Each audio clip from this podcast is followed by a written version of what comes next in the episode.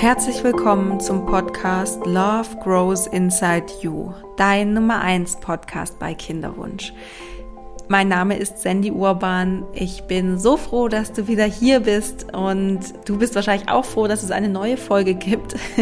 Die Pause war doch ein bisschen länger, als ich es angekündigt habe und es hat auch einen bestimmten Grund. Ähm, und ja, bevor wir quasi einsteigen in diese unglaublich inspirierende Folge mit Katharina Thürer, möchte ich dir ein Update geben. Ein Update zu meinem Business, ein Update zu dem Podcast, äh, der ja einfach auch zu meinem Business gehört. Und zwar habe ich mir in der letzten Zeit sehr, sehr viele Gedanken gemacht, ähm, ja, wie es weitergeht, weil ich einfach merke, dass Muttersein, selbstständig sein, jetzt auch mit eigenem Team, dass das auch sehr herausfordernd sein kann und ich sehr darauf achten muss auch, wie es mir dabei geht. Und ich bin ganz ehrlich zu dir, ich habe das jetzt lange Zeit eher verdrängt und bin immer wieder an an den gleichen Punkt gekommen, dass ich keine Energie hatte, dass es mir nicht gut ging, dass ich frustriert war, dass ich dann auch teilweise tagelang nichts fürs Business machen konnte, weil ich einfach keine Kraft hatte. Und mir wurde vor ein paar Tagen klar, dass ich was verändern möchte, dass ich was verändern muss, weil ich so einfach nicht leben möchte und das auch so nicht meiner Tochter vorleben möchte. Und ich habe mich dann gefragt, okay, wie bekomme ich mehr Leichtigkeit in mein Business? Und ein Punkt davon war, oder das, was dann direkt kam, war, mein Business muss sich in den Flow meines Lebens integrieren. Und das vielleicht ganz kurz als Side Note, das kannst du auch für deinen Kinderwunsch mitnehmen. Dein Kinderwunsch darf, muss sich in den Flow deines Lebens integrieren. Und dann kommt oder dann kann Leichtigkeit eintreten. Und warum ich das jetzt mit dir teile, ist ähm, ganz konkret, was diesen, was den Podcast angeht. Ich liebe es, den Podcast zu machen. Ich finde es so schön, mit dir zu sprechen, ähm, dir neue Impulse zu geben, Perspektiven zu geben, ähm, dir dadurch auch ja so eine Hilfestellung im Kinderwunsch zu geben. Ich liebe das und das ist auch mein Medium. Ich möchte es unbedingt weitermachen. Und gleichzeitig darf sich der Podcast mehr in mein Leben integrieren. Das heißt ganz konkret, ich mache Folgen, wenn es sich für mich stimmig anfühlt, wenn es sich für mich richtig anfühlt, wenn ich inspiriert bin, wenn ich auch wieder Zeit hatte, mm, meine Batterien aufzufüllen, wenn ich Zeit hatte, mehr Inspiration ja auch zu holen. Also die Themen, die ich ähm, mache, die channel ich ja nicht vom Universum, sondern die kommen ja entweder aus Coachings heraus, wenn mir Frauen schreiben. Ähm, ja, manchmal kommen auch einfach Themen, die finden mich dann. Ähm, aber dafür brauche ich dann auch Zeit, um ja mich einzulesen, mir Inspirationen zu holen, ähm, nochmal für mich ganz konkret aufzuschreiben, okay, was habe ich denn damals gemacht im Kinderwunsch? Was, was hat mir geholfen, um zum Beispiel mit starken Gefühlen einen guten Umgang zu finden? Ähm, Genau, und dafür, das braucht einfach Zeit.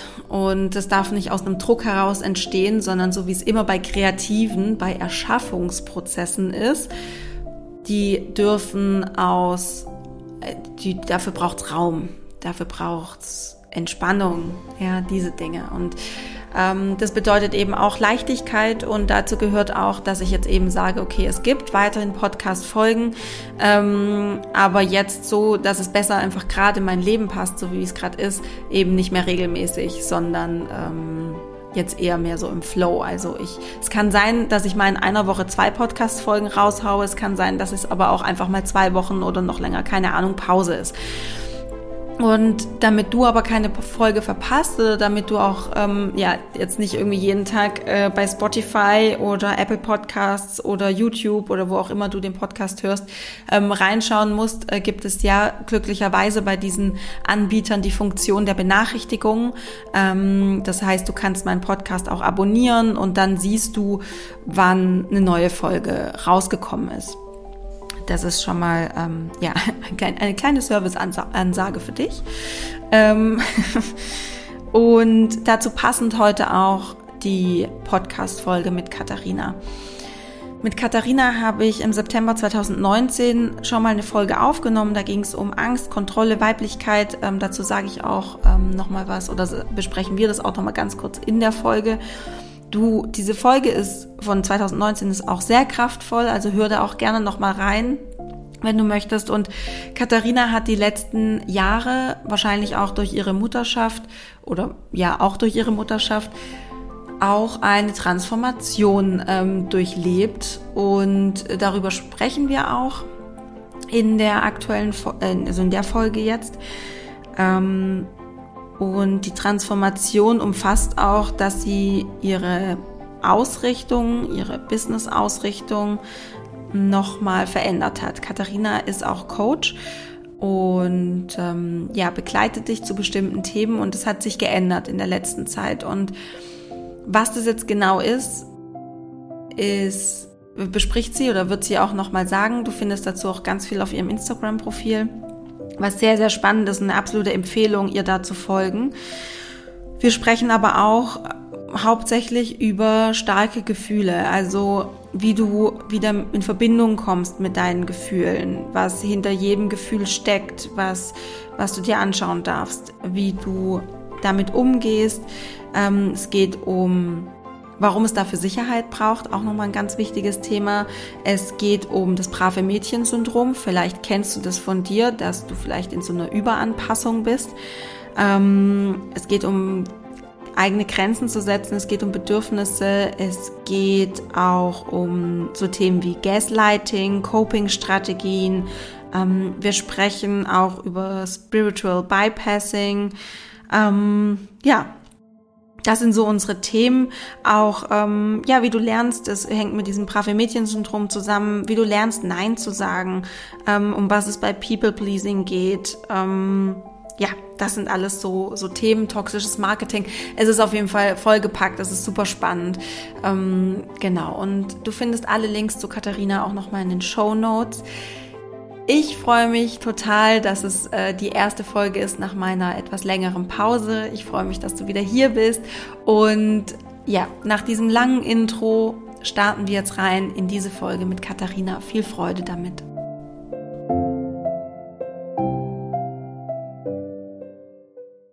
Hallo Katharina, schön, dass du da bist. Schön, dass du nochmal Gast in meinem Podcast bist. Ich freue mich sehr. Hallo nach Bali. Hallo, liebe Sandy. Sehr schön. Ähm, ich habe geschaut, die letzte Folge äh, wurde veröffentlicht am 24.09.2019. Das ist ja jetzt schon ein Weilchen her. Ähm, vielleicht die ein oder andere Hörerin kann sich noch daran erinnern an unser schönes Gespräch. Es ging um, es ging um Ängste, es ging um Kontrolle loslassen, ähm, es ging um Weiblichkeit. Du, hast, du warst da auch schwanger in diesem, äh, während dieser Podcast-Folge. Mittlerweile bist du Mama und Vielleicht magst du nochmal die Zuhörerin ja kurz mit auf die Reise nehmen, vielleicht ganz kurz, wer du bist, falls man dich noch gar nicht kennt. Ähm, und ja, was die letzten zweieinhalb Jahre so passiert ist. Ja. So, wie viel Zeit haben wir? Nein, okay, also vielen, vielen Dank, dass du mich nochmal eingeladen hast. Ähm, mein Name ist Katharina Thüre, für alle, die mich nicht kennen. Ich bin Coach und war bis vor kurzem auch Business Mentor und habe mich eben dazu entschieden, dieses Kapitel zu schließen ähm, und mich jetzt wirklich auf das Coaching wieder zu fokussieren, mich sozusagen zurückzubesinnen, was, was mir eigentlich wirklich am meisten am Herzen liegt. Ähm, und ja, unser Gespräch vor zweieinhalb Jahren, ich erinnere mich halt noch ganz genau, ich war schwanger, ich bin im Park spazieren gegangen, als wir das aufgenommen haben. Und wenn ich jetzt so an die Version meiner selbst von damals denke. Einerseits weiß ich noch genau, wie ich mich da gefühlt habe und gleichzeitig erkenne ich mich aber gar nicht wieder, weil ich mich so sehr in den letzten zweieinhalb Jahren verändert habe. Und das ist ganz ehrlich, ich könnte jetzt bestimmt, glaube ich, einen ganzen Tag darüber sprechen, was alles wie passiert ist und so. Und ich versuche jetzt wirklich einfach mal ganz kurz zu machen, ähm, damit auch wir in die Themen eintauchen können, die für die Hörer dann relevant sind. Ich mache wirklich ganz kurz. Also mein, mein Lebenslauf ist so ein bisschen, ich habe ganz klassisch BWL studiert, habe dann Marketing gearbeitet, habe dann gemerkt, oh, das erfüllt mich nicht, bin dann aus meinem Leben ausgebrochen, alles verkauft, mich scheiden lassen, Job gekündigt, nach Asien gegangen, um dann in die komplett andere Richtung zu gehen, also Spiritualität, Yoga-Lehrerausbildung, Breathwork und bin dann halt sehr tief in die spirituellen Themen eingetaucht und habe dann gesagt, okay, all das, was ich weiß, will ich miteinander verbinden und das in die Welt tragen. Und ich dachte halt, dass ich schwanger geworden bin, okay, cool, ich habe die Themen irgendwie aus den Generationen vor mir gelöst und transformiert und ich bin ready für ein Kind und ich, ja, ich, also ich habe nicht gedacht, ich bin erleuchtet, aber ich dachte, ja, ich bin schon sehr bewusst, let's go. Und dann bin ich Mama geworden. Ich glaube, drei Tage oder zwei Tage später ist Corona quasi Lockdown geschehen. Und ich war mit meinem Partner, mit meinem damaligen Partner eben in der Wohnung frisch gebackene Mama, völlig überfordert und habe gemerkt, shit, ich stecke in einer toxischen Beziehung. Und da sind so viele Themen für mich hochgekommen. Wirklich so viel. Ich teilweise dachte ich wirklich, ich, ich liege am Boden und all die Tools, die ich vorher irgendwie kannte aus Meditation und Achtsamkeit und Journaling und Affirmation und all, all diese Tools aus der Persönlichkeitsentwicklungsszene haben auf einmal nicht mehr funktioniert haben mir nicht mehr so geholfen, wie sie mir vorher geholfen haben. Und es hat mich auf die Reise begeben, dass ich gedacht habe, okay, wie bin ich jetzt erstmal in die Situation gekommen? Ich dachte doch, ich habe schon so viel gelöst und geheilt und wieso stecke ich hier in dieser krassen Scheiße fest? What the fuck? Universum, was willst du mir hier mitteilen? Ja, also das war so die erste Frage, was ist hier meine eigene, also Mitverantwortung gewesen? Also wie habe ich dazu beigetragen? Was ist mein Anteil? Und dann aber, okay, wenn das jetzt alles nicht mehr funktioniert, was, was gibt's denn dann für Wege? So, ja. Also ich habe mich wirklich auf einer ganz neuen Ebene kennengelernt. Und auch ähm, das Thema Ängste, was wir ja auch besprochen haben, sehe ich heute auch nochmal aus einer ganz anderen Perspektive, sehr stark auch verknüpft mit Traumas und wie wir eben in der Kindheit wirklich auch geprägt werden. Und dass es halt nicht nur Mindset ist, sondern wirklich ganz, ganz tief auf körperlicher Ebene in uns feststeckt. Und dass wir das nicht nur mit netten glitzernden Affirmationen weichspülen können, sondern dass es an der Zeit ist, wirklich ganz liebevoll zu sich einzustehen und zu sagen, okay, da habe ich eine Wunde, da kann ich nicht vertrauen, da habe ich eine Verletzung, da habe ich dies und jenes und einen Kontrollzwang und also ganz ehrlich halt hinzuschauen und zu sagen, okay, ich bin jetzt bereit, mir so ehrlich zu begegnen, nicht mehr mich abzulenken und auszuweichen mit irgendwelchen Coping-Strategien, sondern ich bin hier. Ich will mich kennenlernen und ich stelle mich dem und let's go. Kein, keine Zeit mehr für Bullshit, enough is enough. So, das war jetzt sehr, sehr kurz, was geschehen ist und warum bei mir dann auch so ein krasses Umdenken stattgefunden hat, warum ich auch gesagt habe, ich möchte in der Business-Szene gerade nicht mehr mit drin sein, weil die sich in eine Richtung entwickelt, da, da möchte ich nicht mithalten, kann ich nicht mithalten. Es geht in eine meiner Meinung nach sehr toxische Richtung und habe gesagt, aus Selbstschutz für mich muss ich da jetzt erstmal raus und dieses Kapitel beenden und mich halt der Vision widmen, dass ich sage, okay, ich möchte da mehr Bewusstsein, mehr Aufklärung in die Welt bringen, dass es eben nicht nur Mindset ist und dass da ganz viel toxische Positivität draußen in der Welt herrscht und dass da ganz viel Spiritual Bypassing ähm, geschieht und viel Manipulation eigentlich auch ähm, zu beobachten ist und das halt aufzuklären, weil da beginnt die Eigenermächtigung. Zu erkennen, oh, da sind Red Flags, oh, da werde ich gerade manipuliert und beeinflusst auf eine sehr subtile, unbewusste Art und Weise. Oh, deswegen vertraue ich mir nicht mehr. Oh, deswegen sage ich Ja zu allem. Deswegen lasse ich meine Grenzen los und äh, übergehe meine Ängste und Bedürfnisse. Und da halt das zu erkennen und zu sagen, stopp, wait a second. Ich bin toll, wie ich bin und ich entscheide jetzt für mich. Mhm.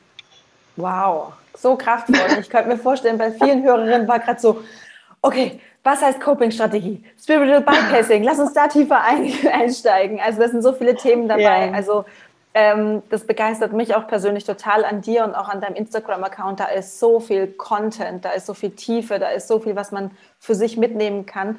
Ähm, und auch dieses toxische Positivität. Ähm, ich habe vor ein paar Wochen ähm, oder ich glaube, es ist schon ein paar Monate her, aber ich habe dazu auch einen, ähm, einen Podcast, äh, eine Folge aufgenommen. Ähm, und ich meine, dass du mich auch dazu inspiriert hast, weil du nämlich dazu was mhm. gepostet hast. Und ich fand das so inspirierend, dachte ich, yes, das möchte ich weitertragen. Ähm, Mega schön. Du hast ja gerade eben gesagt, du hast davor so dieses klassische spirituelle Mindset-Arbeit, so was man halt so macht, was ich ja auch so ein bisschen in meiner Arbeit mache. Würdest du sagen, ähm, darfst doch gern ehrlich sein, würdest du sagen, ähm, dass als du da in dieses tiefe Loch gefallen bist, wo es dir richtig schlecht ging, wo du gemerkt hast, okay, meine ganze Welt bricht eigentlich oder mein, mein Weltbild, das, was ich aufgebaut mhm. habe, bricht irgendwie so zusammen. Glaubst du, du wärst in der Lage gewesen, dich so deinen Ängsten zu stellen, deinen Gefühlen, wenn du diese ganze Reise davor mit der Spiritualität nicht gemacht hättest? Das ist eine super gute Frage. Lass mich da mal kurz reinfühlen. Mhm. Der erste Impuls war sofort Nein. Mhm. Also wäre ich, glaube ich, nicht in der Lage zu gewesen. Und dann kommt aber sofort die Frage, okay, was, was heißt es dann, wie, wie wäre es dann sozusagen weiter, also wie hätte es sich dann entwickelt? Und ich glaube,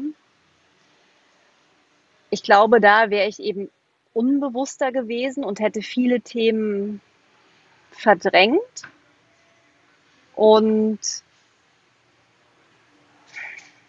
wäre wahrscheinlich dann irgendwann körperlich zusammengebrochen.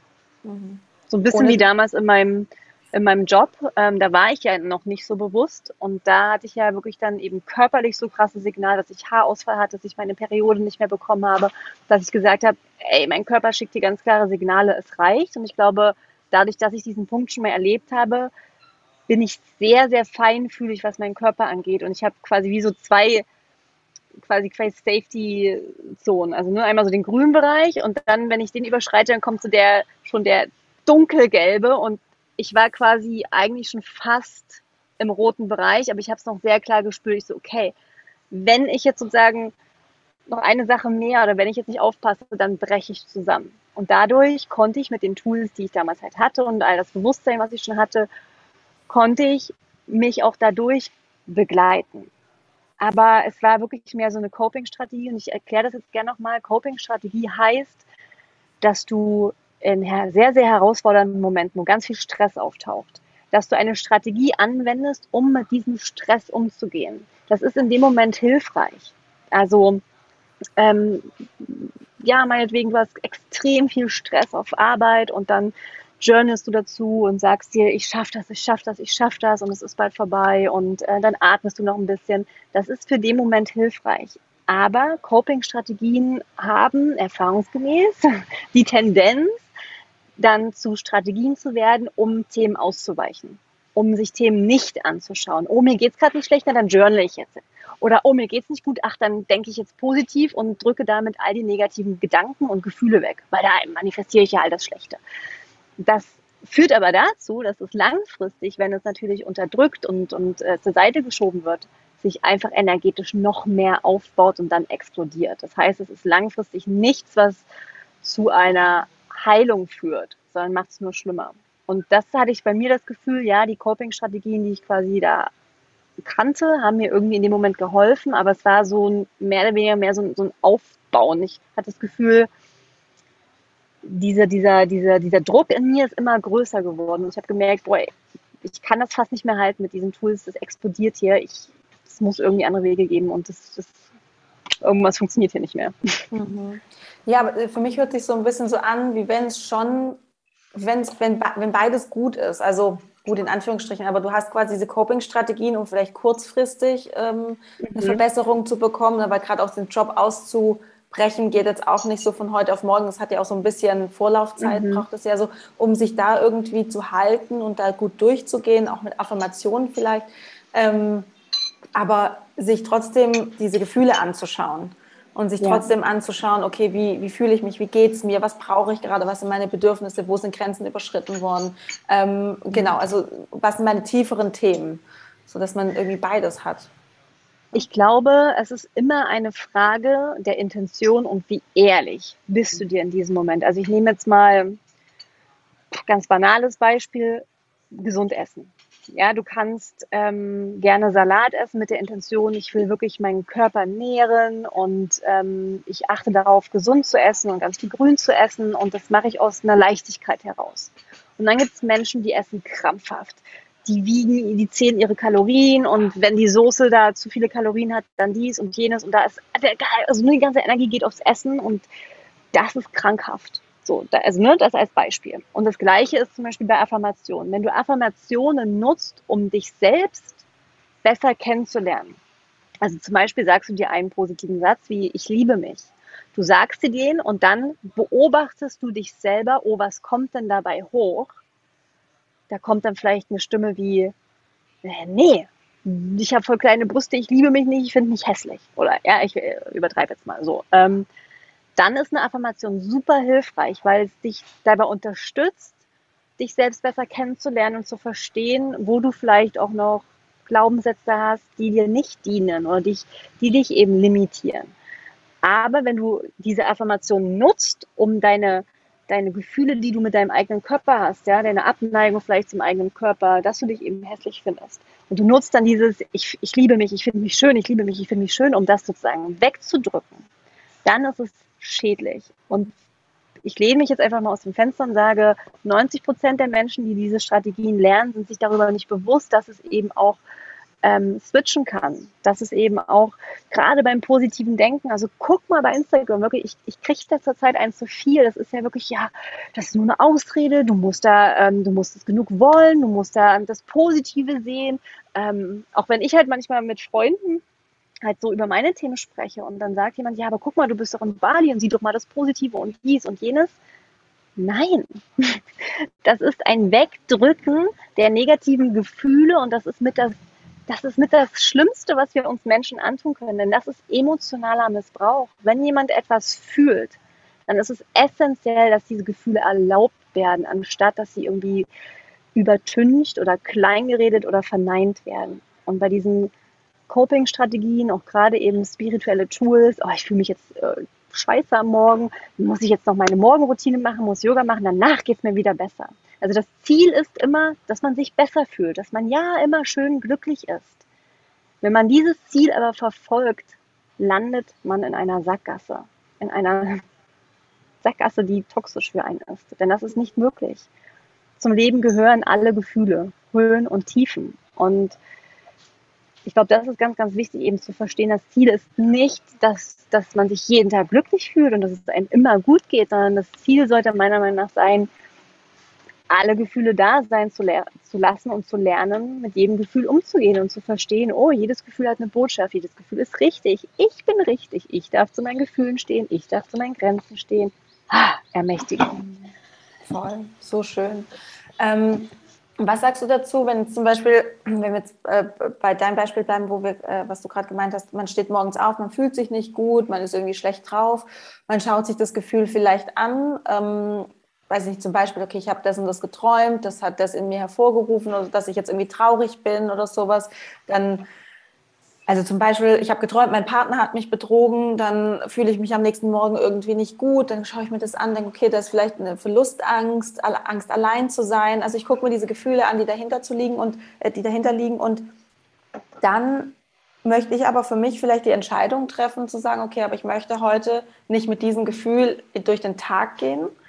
Ähm, vielleicht auch, also ich kann es mal von mir sprechen, ähm, vielleicht auch, weil ähm, ich Carla damit jetzt irgendwie nicht überschwemmen möchte mit diesem, mit diesem Gefühl. Ähm, und ich entscheide mich dann dafür, eben 30 Minuten Yoga zu machen, weil ich einfach weiß, okay, das weiß ich nicht, das, das bringt mich irgendwie wieder zu mir. Und, und so. Mhm. Was, was sagst du dazu? Ah. Nein. Also, Grund, nee, nee, nee, nee. Also grundsätzlich glaube ich, erstmal gibt es da keine pauschale Antwort, weil ich glaube, was jeder Mensch wirklich lernen muss, ist in Verbindung mit seinen Gefühlen zu kommen. Also zu sagen, oh, das fühlt sich nicht gut an und deswegen mache ich das jetzt oder mache ich das eben nicht. Das ist nicht sozusagen die Logik.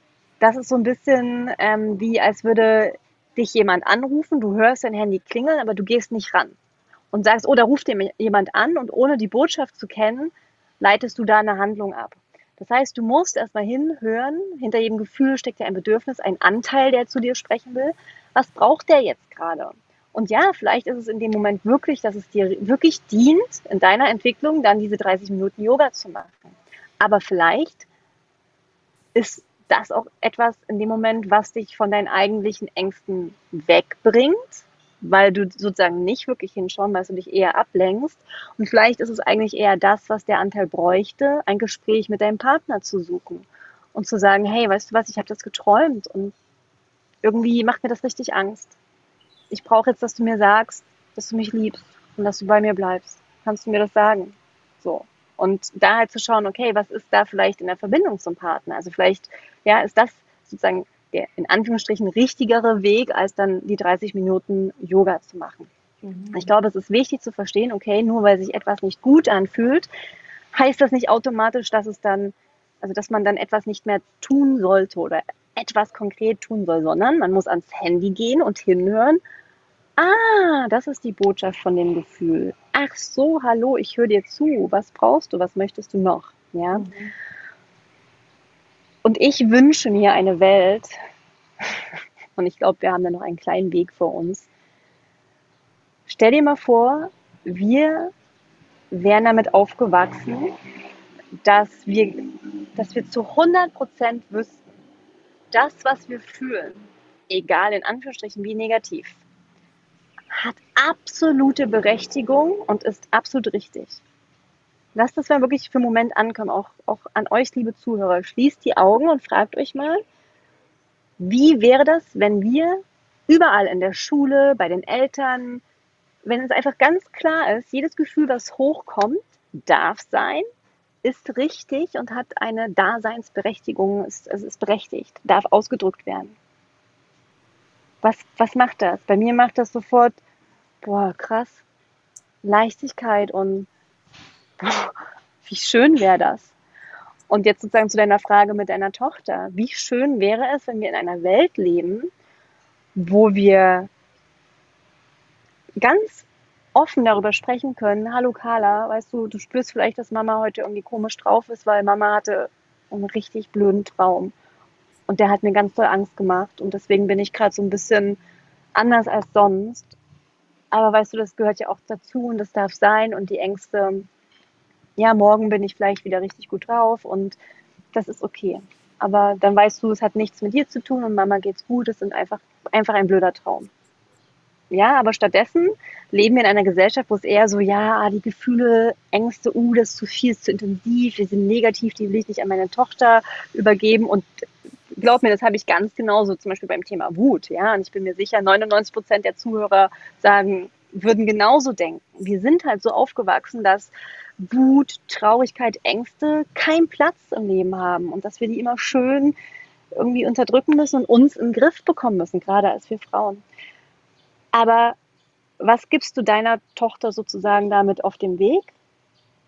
Mhm. Ja, dass wenn sie Ängste hat, mhm. oh nee, ich will die Mama damit jetzt nicht belasten oder oh, ich mache das lieber mit mir aus oder ich mache jetzt Yoga, anstatt sozusagen, dass wir in einer Welt lernen, miteinander so umzugehen und zu sagen, hey, du hast gerade Angst, erzähl mal, was brauchst du gerade? Und ich meine nicht damit, dass man in der Opferrolle ist und dann hier irgendwie sich krasse Stories mit dem Kopf weiter ausspinnt, um dann so richtig in diesen negativen Gefühlen hängen zu bleiben und in eine Negativspirale zu gehen, sondern wirklich so eine Mischung aus, okay, das Telefon klingelt, ja, also dein, dein Gefühl kommt hoch, du nimmst ab, du hörst hin, fragst ganz konkret, was brauchst du, was ist die Botschaft und dann legst du auch wieder auf und übernimmst Verantwortung und sagst, okay, danach handle ich jetzt. Mhm.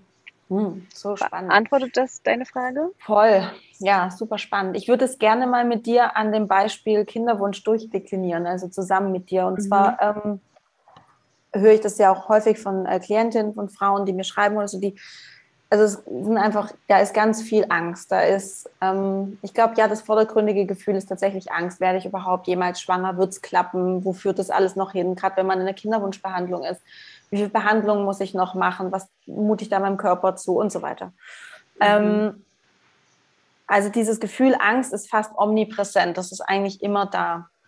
Mhm. Wenn ich das, ich versetze mich gerade nochmal in meine Kinderwunschzeit zurück, wenn ich das immer da sein lasse und dem Raum gebe der Angst, ähm, klar, wir wissen beide, wenn man sich Gefühle anschaut, dann gehen die auch wieder weg. Also die sind ja nicht dann die ganze Zeit da, aber die sind schon häufig da, weil das einfach so eine krasse Sehnsucht mhm. ist und da, da, ist einfach dieses sehr intensive Gefühl dahinter. Wie, wie würdest du damit umgehen? Also mhm. sich, klar, dieses, genau, wenn das Bedürfnis anschauen, was dahinter liegt, da würde jetzt wahrscheinlich jede Kinderwunschfrau sagen, ja, ich möchte ein Kind, ich möchte Mama sein. Das ist das Bedürfnis dahinter. Und jetzt? Mhm. so. Ja. ja, ja. Also es ist eine super gute Frage. Lass uns da gerne mal tiefer eintauchen, weil ich glaube, das ähm, dient auch den Zuhörern ganz doll. Mhm. Auch wenn ich, ich hatte ja auch einen Kinderwunsch und ähm, bin aber ja in diesem Thema nicht so drin gewesen, weil es bei mir ja gut geklappt hat, ja. Aber ich weiß zum Beispiel in der Schwangerschaft kamen ja bei mir auch ganz viele Ängste hoch zum Thema Geburt. Ja, ich wollte so sehr eine selbstbestimmte natürliche Geburt. Ich wollte ein gesundes Kind. Da kam also wirklich jeden Tag, fast stündlich, würde ich sagen, hatte ich da irgendwelche Horrorszenarien im Kopf, was bei der Geburt irgendwie falsch laufen könnte, so, ne? Das heißt, ich, ich stelle mir das immer so vor, als würde ich an der Kreuzung stehen ich habe jetzt die Wahl, sozusagen den Ängsten Raum zu geben und diese Horrorszenarien richtig, richtig krass auszumalen und, und bunt werden zu lassen und da voll mich drin zu verlieren. Oder ich sage, okay, da ist eine Angst. Und in jeder Angst steckt ein Wunsch. Der Wunsch ist, ich möchte eine gesunde, selbstbestimmte Geburt erleben. Ich möchte ein gesundes Kind zur Welt bringen. Das ist der Wunsch, das ist das Bedürfnis dahinter. Was kann ich dafür tun? Und das sozusagen, dem die Energie zu geben. Also für mich ist so dieses mit, mit, mit allen Gefühlen, es ist so, ich, ich gebe dem Raum, bis ich die Antwort sozusagen für mich habe, aber dann ist auch gut, dann übernehme ich wieder die, das Lenkrad und sage, danke Angst, ich habe dir zugehört, du darfst jetzt aber wieder auf dem Beifahrerplatz dich hinsetzen, weil ich sozusagen hier der Steuermann bin. Ja? Ich bin hier der ähm, sozusagen die, die Eltern. Also was wir am Ende da machen, ist, wir reden mit unseren Anteilen, das, die sind gleichzusetzen mit kleinen Kindern. Die wollen gehört werden. Die sind aber nicht die, die entscheiden. Also wenn, wenn dein Kind was hat, dann möchtest du da auch zuhören und begibst dich auf Augenhöhe und gibst dem Kind so viel Raum und Zeit, bis du verstehst, was dein Kind braucht. Und dann entscheidest du aber, darf dein Kind jetzt Kekse haben oder nicht? Also, das Kind ist ja nicht das, was dann entscheidet, was, was gemacht wird, sondern es darf Raum haben zum Bedürfnisse kommunizieren. Aber du hast die Verantwortung fürs Kind. Du weißt am Ende, was am besten ist und danach wird gehandelt. Und so ist es auch mit Ängsten, mit Wut und mit Traurigkeit. Es geht nicht darum, sozusagen, dass die Ängste dann übernehmen, sondern dass du klar bist, was steckt dahinter. Und jetzt mal bei dem Thema Kinderwunsch das ist, glaube ich, ganz, ganz wichtig, da halt noch tiefer, noch tiefer, noch tiefer. Weil das Thema, hm, das Bedürfnis, oder wie du, wie du es gerade formuliert hast, äh, Mama zu werden, ist das Bedürfnis. Das ist nicht das Bedürfnis. Das ist sozusagen der Wunsch. Das Bedürfnis ist wahrscheinlich, ich weiß es nicht, da darf jetzt jeder mal für sich dann halt reinfühlen, aber dazu zu gehören, ja, genau, geliebt, sich geliebt zu werden, sich als Frau zu fühlen, ähm, auch so vielleicht eine Aufgabe, eine Sinnhaftigkeit im Leben zu haben. Genau, mhm. genau. Und da halt sehr, sehr klar drüber zu werden, okay, was ist es, wenn ich da ganz ehrlich bei mir hinschaue? Warum will ich so sehr Mama werden? Und dann zu erkennen, okay, das Bedürfnis kann auch auf anderen Wegen erfüllt werden. Und dann sozusagen da die Energie hinzubringen. Und dieses Mama-Sein dadurch ein Stück auch wieder loszulassen und dem Körper auch Raum zu geben, in seinem Tempo sozusagen sich darin sicher zu fühlen und um sich zu öffnen und loszulassen die Ängste loszulassen. Ähm, weil, was halt so wichtig ist zu verstehen und wenn ein Wunsch, also Ängste hochkommen, Trauer, Wut und so weiter und da steckt ein Bedürfnis dahinter, dann machen wir häufig den Fehler, dass wir denken, diese eine Sache, erfüllt dieses Bedürfnis. Mein Partner muss das jetzt erfüllen. Mein Mama-Wunsch, äh, Kinderwunsch muss das jetzt erfüllen. Die eine Million Euro, die ich will, so sehr will, die muss das jetzt erfüllen. Aber halt zu erkennen, was steckt da für ein Bedürfnis dahinter. Und dann halt anzufangen, das auf andere Arten zu befriedigen. Das ist der erste, erste Schritt. Ja, bei mir eben jetzt äh, beim Thema Geburt. Okay, was kann ich denn tun, wo kann ich Verantwortung übernehmen, dass ich eben ein gesundes Kind übernehme. Das kann ich ja nicht alles beeinflussen, aber ich kann das Bestmögliche tun, dass ich mich selbst gesund ernähre, dass ich schlafe, dass ich entspanne und so weiter. Ich kann mich auf eine Geburt vorbereiten und so, ne? Und da halt zu sagen, das ist das, was ich in dem Moment tun kann. Und alles andere surrendere ich zum Universum. weil ich weiß, es wird ja auch häufig gesagt, du bist der Schöpfer deines Lebens, du kannst alles kriegen und alles haben und so weiter, bis zu einem gewissen Grade, ja. Aber wenn wir uns mal komplett rauszoomen, wir sind so kleine Wesen, wir können nicht alles beeinflussen. Und das für einen Moment auch mal die Verantwortung ein Stück dann auch wieder abzugeben. Also Verantwortung für seine eigenen Gefühle, aber die Verantwortung von, oh mein Gott, ich muss alles so manifestieren und, und beeinflussen und kontrollieren, kann man gar nicht, kann man gar nicht. Und vielleicht noch ein, ein Impuls, der gerade hochkam ähm, beim Thema, ja, wenn etwas halt ganz stark da ist als Wunsch und es klappt nicht. Es klappt einfach nicht und, und ich will es aber so, so, so, sehr. Dann auch da sich halt zu fragen, okay, gibt es einen Anteil, der das in mir vielleicht, ich sage jetzt mal bewusst in Anführungsstrichen, blockiert?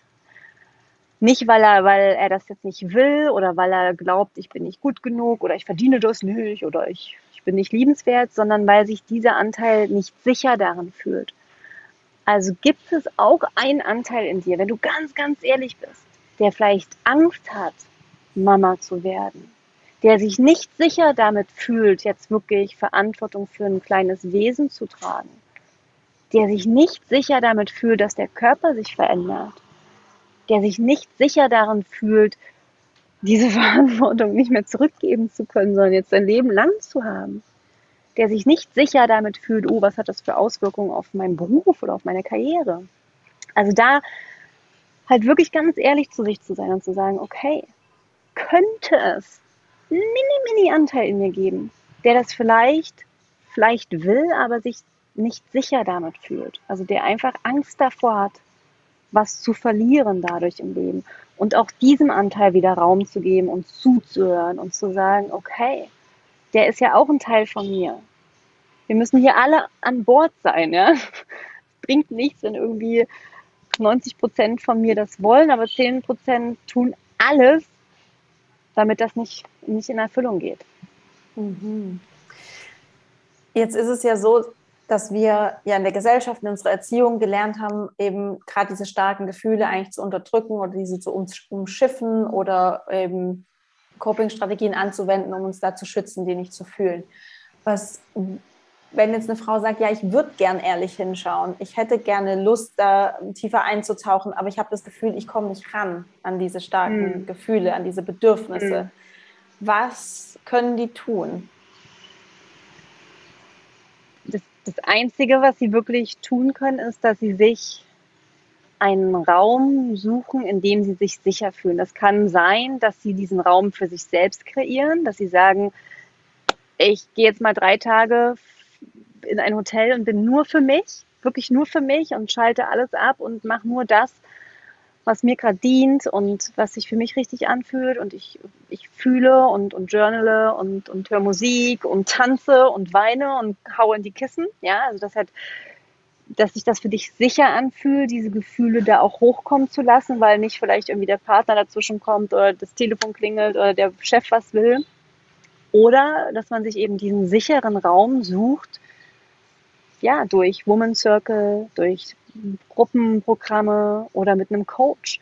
Das, das Aller, Allerwichtigste ist, um das zu fühlen, dass dein, dein gesamtes System, dass dein Körper, du sozusagen mental und deine Seele sich sicher fühlen, dass diese Gefühle okay sind, die da hochkommen. Das heißt, es wird nicht ver verurteilt, es wird nicht verneint, es wird nicht kleingeredet, sondern es ist ganz klar, es ist sicher für dich, das hier zu fühlen. Und ich halte hier den Raum für dich. Und dann passiert auch die Magie, wenn die Person sich sicher fühlt. Dann kann sie sich fallen lassen, dann erlaubt, also erlauben klingt doch immer so, als würde man sagen, so, jetzt erlaube ich mir das endlich, aber es ist ja auf subtiler, un, unbewusster ähm, Ebene, dass sie halt sagen kann, okay, es ist sicher für mich, ich kann mich jetzt zeigen.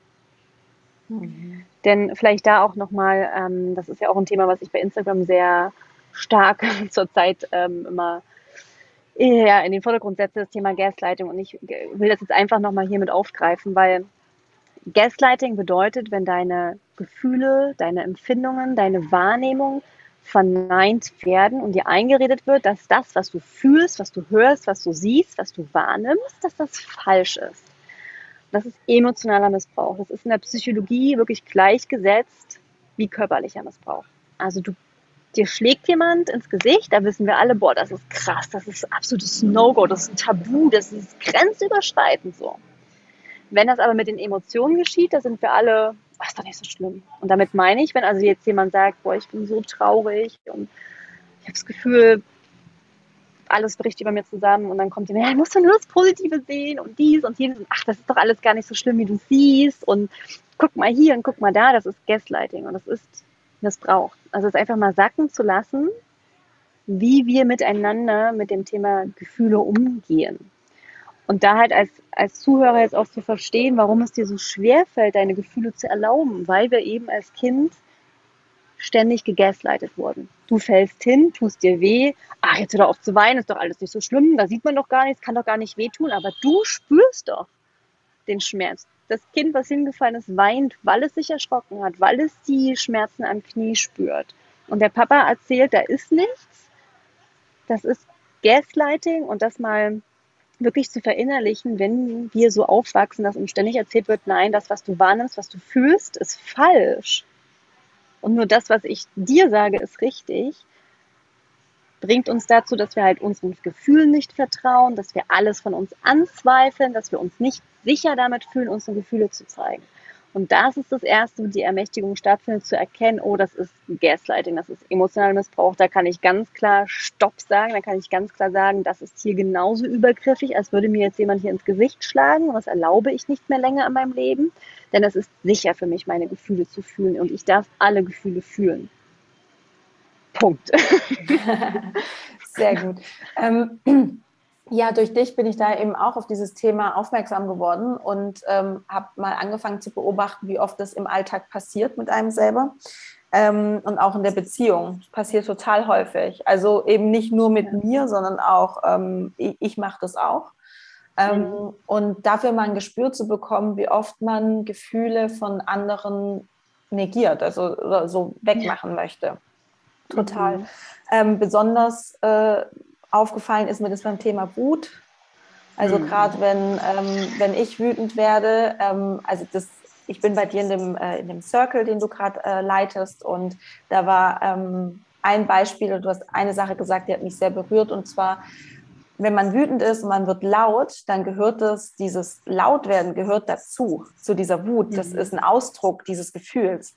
Mhm. Und was ja ganz häufig passiert, ist, dass Menschen, also zum Beispiel auch mein Mann dann sagt, werd mal wieder leiser oder du kannst mir das sagen, aber in einem normalen Ton. Also das ist ja mhm. dieses, du kannst mir das sagen, aber im normalen Ton. Ähm, und das ist ja auch so dieses typische Gaslighting, ja. Mhm. Also dein Gefühl, so wie es sich auch gerade ausdrückt, ist nicht richtig. Aber das mhm. gehört ja alles dazu. Und da diese Sensibilisierung mal mit ins Leben zu nehmen, um mal zu schauen, wo passiert mir das überall. Vor mhm. allem auch, und ähm, das waren alle Zuhörerinnen, ähm, in der Kinderwunschklinik bei Ärzten, äh, mhm. da das Thema mal mitzunehmen, äh, ist, glaube ich, auch sehr spannend. Ähm, ich glaube, oder das, das passt jetzt, glaube ich, sehr, sehr gut in diesen ähm, thematischen Kontext, wo wir gerade drin sind. Ähm, ich habe häufig Klientinnen, die haben, ich nenne es, oder ich glaube, es heißt auch so, brave Mädchen-Syndrom. Hm. Also Überangepasstheit, nicht die eigene Meinung sagen zu wollen, gerade mhm. auch in Kinderwunschkliniken immer so drauf zu vertrauen, was sagen die Ärzte, aber eigentlich sagt mein Gefühl was anderes, aber ich, mhm. ich mache das weg. Mhm. So. Ähm, da zählt ja wahrscheinlich auch so ein bisschen People-Pleasing da, dazu. Ähm, möchtest du dazu was sagen? Kennst du das aus, aus deinem, kennst du das von mhm. dir? Ähm, ja. Das ist ein, ein, ein mega wichtiges Thema. Und ich kriege gerade Gänsehaut, weil ich ähm, vor, ich glaube, drei Tagen habe ich dazu einen Post vorbereitet, den ich jetzt in den nächsten Tagen auch veröffentlichen werde, ähm, unter dem Thema, warum es dir so schwer fällt, für dich einzustehen. Und da habe ich ähm, drei Gründe quasi äh, aufgeführt. Und es ist dieses brave Mädchensyndrom, ja, People Pleaser, ähm, Kleinhalteritis wird ja häufig auch gesagt, so ja, dass man sich eben klein hält oder dass man sich anpasst, ähm, weil man ja, nicht, sich nicht wertvoll genug empfindet oder sich nicht selbst genug liebt und so weiter. Und es liegt eigentlich viel, viel tiefer. Und ich werfe das hier einfach mal so rein als Impulse. die dich darin bestärken sollen zu erkennen, okay, auch das ist hier nicht nur einfach Mindset, sondern es liegt tief auch hier in der Kindheit. Also das erste, es gibt Enmeshment-Trauma.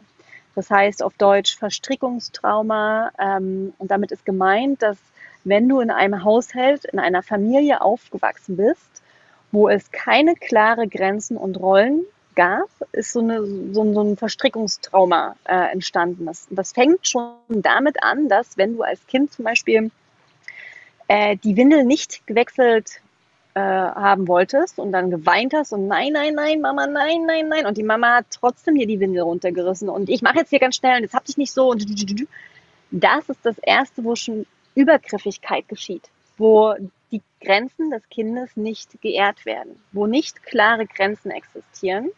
Das heißt, das Kind hat nie gelernt, was es heißt, Grenzen, also es hat vielleicht versucht, Grenzen zu setzen, aber es hat gelernt, egal wie ich hier eine Grenze setze, es hat keinen Effekt, weil die werden übergangen. Und es, es wird so ver, verwobbelt miteinander. So, also, ne? Es kann dann auch, also Enmeshment-Trauma entsteht auch zum Beispiel, wenn, wenn die Mutter sozusagen wie so eine beste Freundin sein möchte und äh, ihrem Kind dann die ganzen Probleme mit Papa erzählt und so Best Friend Talk. Aber auch hier, die, die Rollen sind halt nicht klar. Das ist nicht Best Friend, sondern die erwachsenen Themen haben nichts auf den Schultern des Kindes zu suchen und da werden auch Grenzen und eben Rollen nicht klar eingehalten. Also zu verstehen, dass es wirklich ein, ein Trauma ist, ein Trauma, was das Thema Grenzen angeht und das so tief auf körperlicher Ebene eben sitzt, dass es halt wirklich diese, diese Angepasstheit hervorruft, weil man eben das nie gelernt hat. Was heißt es, wenn meine Grenzen geehrt werden? Wie kann ich denn ganz klare Grenzen setzen? So, das ist das Erste, zu verstehen, man kann das einfach nicht. Es ist, als würde dir eine, eine Sprache fehlen. Du kannst diese Sprache nicht sprechen, weil du sie nie gelernt hast. Das zweite ist eben diese People-Pleaser oder das brave Mädchen-Syndrom entsteht, wenn wir in einer Familie aufgewachsen sind, die auch ganz viel mit Belohnung und Bestrafung gearbeitet hat. Kinder lernen durch Belohnung und Bestrafung und heute wissen wir auch, dass das ein absolutes No-Go in der Erziehung ist weil das auch eine Form von ähm, Manipulation ist und eben auch schon fast emotionaler Missbrauch. Das heißt, zum Beispiel, komm, jetzt gib der Tante Erna doch mal ein Küsschen, jetzt hab dich noch nicht so. Wenn du das machst, kriegst du auch ein Eis von mir. Was lernt das Kind? Das Kind lernt, okay, es ist völlig egal, was ich hier will. Ich muss mich anpassen und dann bekomme ich eine Belohnung.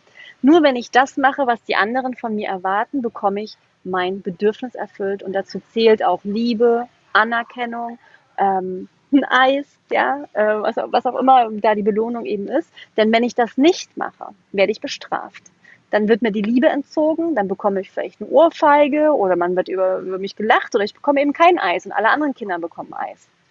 Also dazu zu verstehen, braves Mädchen ist eben auch eine ganz stark in uns liegende Konditionierung wie die Pavlovsche Glocke mit dem Hund. Ja, der Hund würde so lange auf die Glocke trainiert, genauso wurden wir als Kinder auf Belohnung und Bestrafung äh, konditioniert.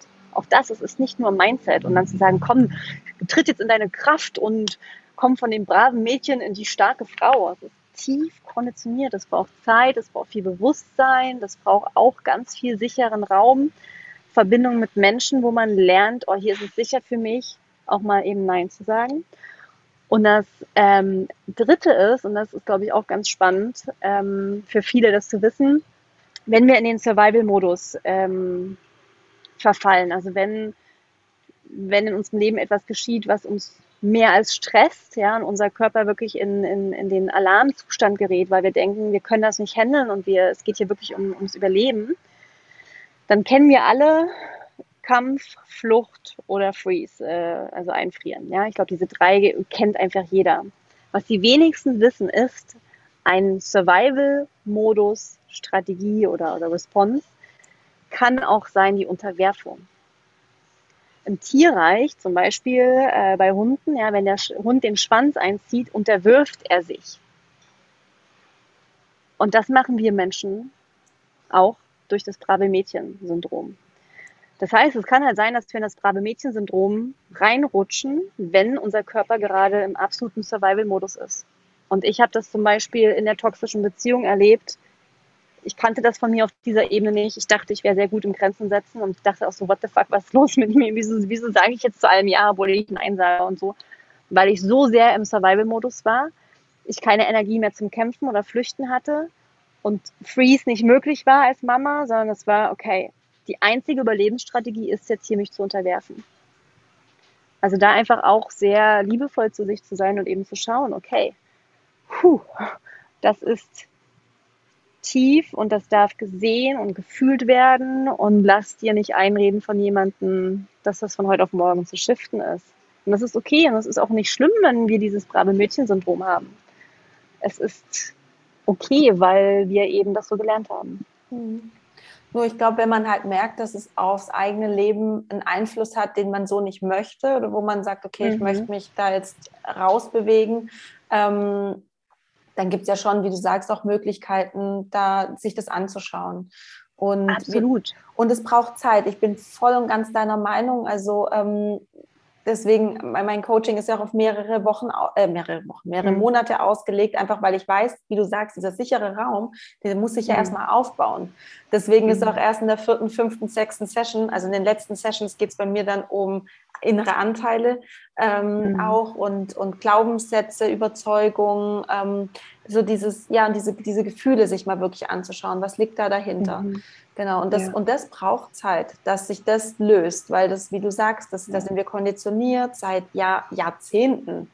Also, mhm. dass du das aus deinem System ähm, raus, rauskriegen, tut man es, glaube ich, nicht, aber dass du das ähm, ja, dass du damit vielleicht auch einen Umgang findest, äh, einen anderen Umgang mhm. wie das, was du gelernt hast, auch, dass du das genau. so knackst, das Ganze. Und mhm. das vielleicht an der Stelle auch nochmal zu sagen, ähm, ich mein, meinte damit gerade nicht, dass es sozusagen okay ist im Sinne von, dass du jetzt im braven Mädchenmodus bleiben sollst, ähm, sondern halt einfach sich Zeit zu geben und sich nicht dafür zu verurteilen, so Mann, warum habe ich jetzt wieder Ja gesagt, obwohl ich eigentlich Nein meinte, sondern halt auch zu verstehen, da sind einfach viele Prozesse involviert.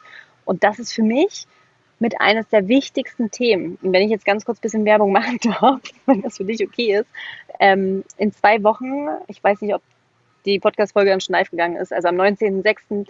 Ähm, mache ich genau dazu eben den Workshop, wie du ganz klare Grenzen setzen kannst, weil das ist Ermächtigung pur. Ja zu sagen zu bestimmten Themen, das ist Freiheit. Ja, also ja zu sagen, das will ich und ja, und da entsteht das Gefühl von Freiheit.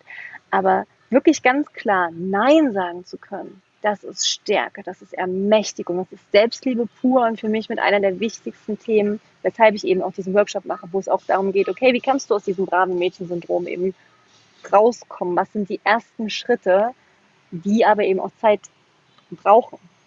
Mhm. Okay, ich verlinke das auf jeden Fall in den äh, Shownotes, in der Beschreibung nochmal. Auch eh auch deine Webseite, du bietest ja immer wieder ähm, total ja. spannende Workshops, Circles, ähm, Kurse an.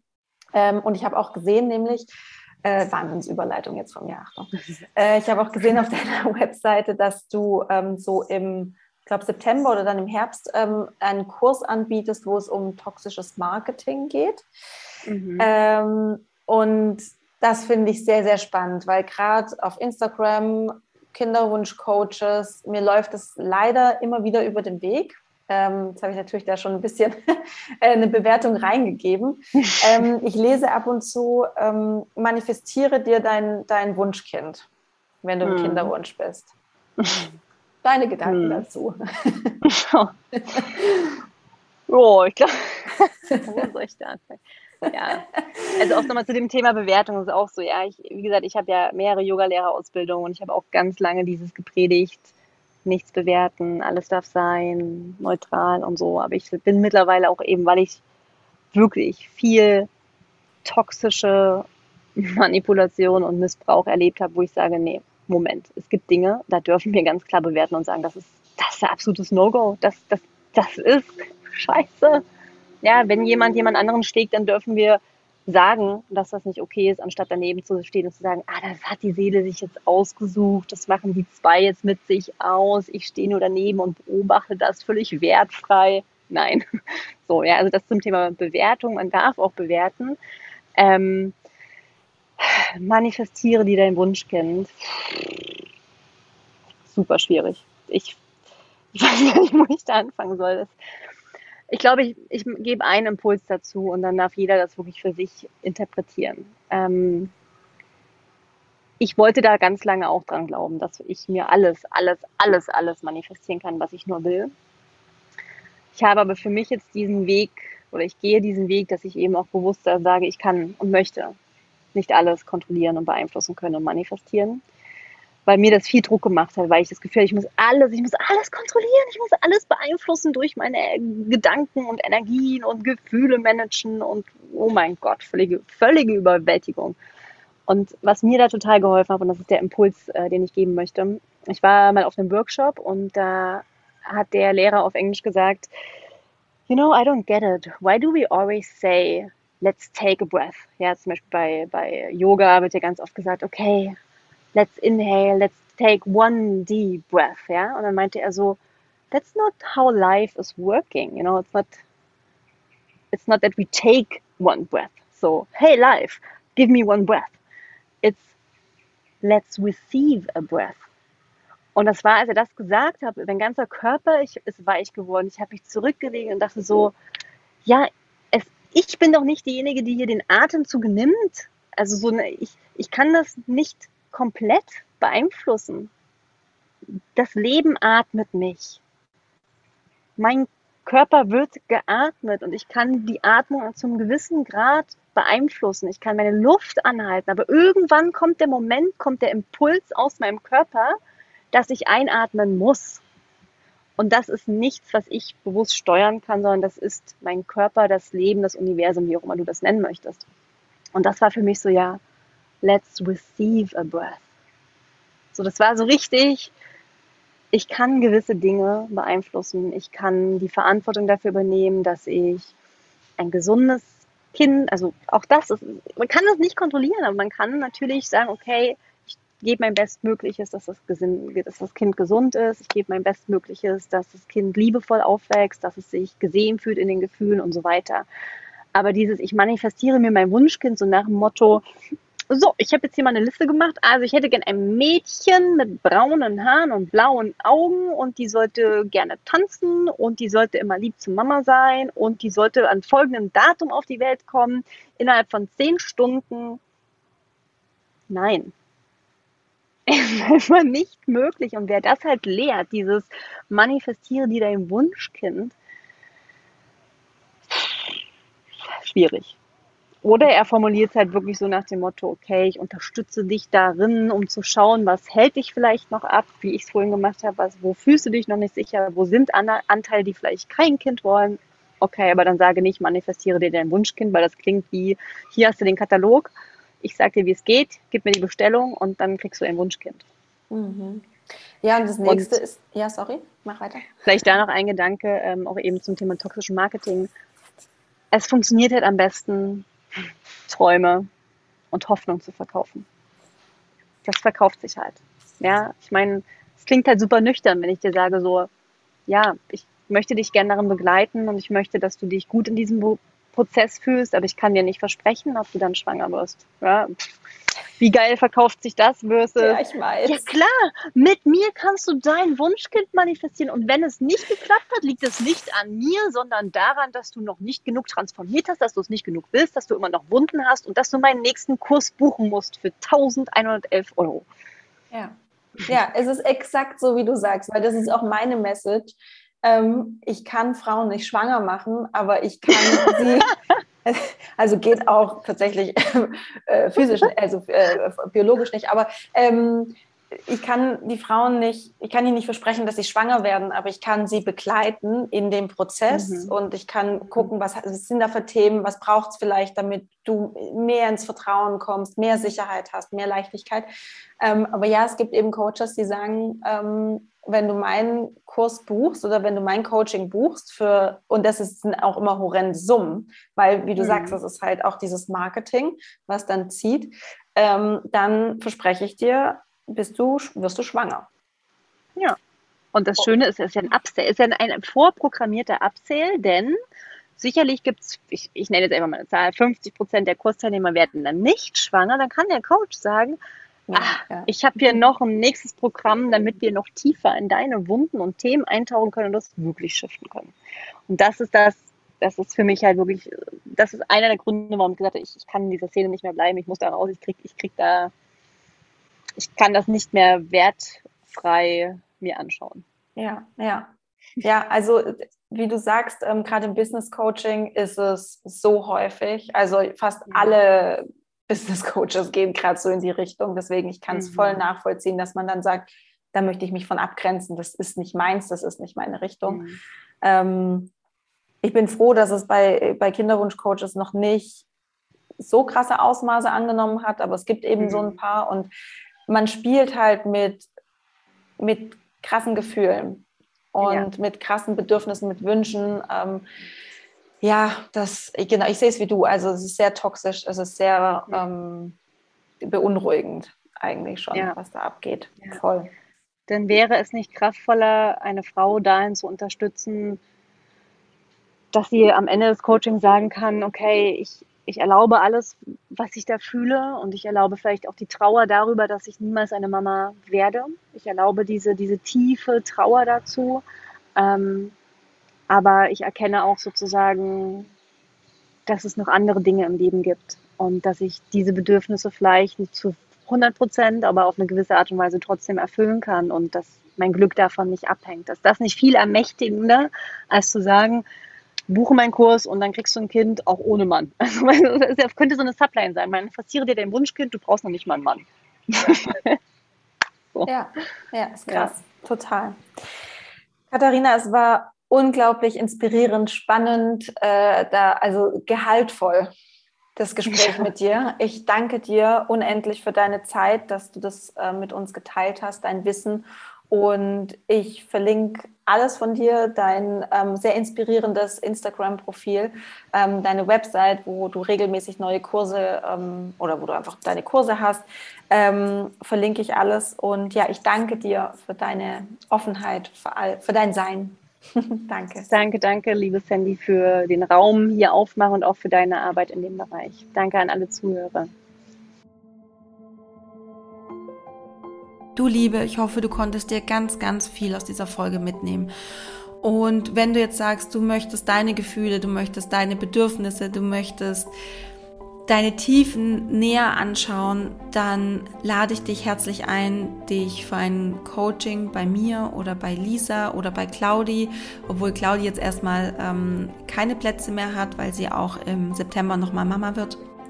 Aber ich lade dich herzlich ein, zu uns ins Coaching zu kommen. Und wenn du sagst, du kommst da irgendwie an eine Grenze, du schaffst es nicht, noch tiefer zu gehen, du brauchst vielleicht einen Sparringspartner, du brauchst jemanden, der ja so ein bisschen ein Spiegel ist, ähm, der mit dir gemeinsam in diese starken Gefühle vielleicht auch abtaucht, der dir diesen sicheren Raum gibt, den auch ähm, Katharina ja angesprochen hat. Ne? Also es braucht im Coaching einfach einen sicheren Raum, Du musst dich sicher fühlen, um dich zu öffnen, um in Kontakt zu kommen mit deinen, ja, tiefen Gefühlen, ähm, mit Dingen, die du vielleicht auch aus der Kindheit erlebt hast, ähm, dass wir uns das anschauen, innere Anteile, diese, diese Gefühle, die Überzeugungen, die in dir konditioniert sind, die in dir verankert sind. Wenn du sagst, du möchtest da Hilfe, du möchtest unterstützt werden, du möchtest begleitet werden in deinem Kinderwunsch, dann melde dich bei uns. Du findest auf meiner Website, der Link ist auch nochmal in der Beschreibung dieser Podcast-Folge, ähm, findest du einen Button, der heißt ähm, Erstgespräch verein, vereinbaren. Und dann kommst du zu einem kleinen Fragebogen. Diesen, das ist wirklich ein ganz kurzer Fragebogen. Da geht es wirklich nur noch mal darum, dass wir so ganz grob ein Bild davon bekommen. Wer bist du? Ähm, um was geht es dir im Coaching? Was für Ziele hast du vielleicht auch fürs Coaching? Lass da wirklich einfach deine Intuition sprechen. Hör da auf dein Herz. Was wünschst du dir von einem Coaching? Um was geht's dir? Was wünschst du dir für dich, für dein Leben? Das beschreibst du ähm, ganz kurz und dann schickst du das ab und ich werde mich bei dir melden und dann können wir ein Erstgespräch vereinbaren zwischen ähm, ja entweder Lisa, ähm, dir und mir oder nur wir zwei, wie du das möchtest. Wenn du Lisa noch mal besser kennenlernen möchtest oder auch Claudi, also meine Co-Coaches, dazu gibt es Podcast-Folgen. Ähm, die sind gar nicht so weit. Ich glaube, es sind so zwei oder drei Podcast-Folgen vor dieser Folge. Genau. Und ja, ich würde mich freuen, wenn wir uns kennenlernen. Ich würde mich freuen, wenn wir Teil deines Kinderwunschweges sein dürfen, wenn wir dich ein Stück begleiten dürfen und ja mit dir zusammen tiefer gehen dürfen. Jetzt wünsche ich dir einen wunderschönen Tag, eine gute Nacht ähm, und pass gut auf dich auf. Ich freue mich bald wieder von dir zu hören oder ich freue mich, dass wir bald wieder ähm, zusammen uns hier im Podcast ähm, haben. Und bis dahin, denk dran, Love grows inside you. Alles Liebe, deine Sandy.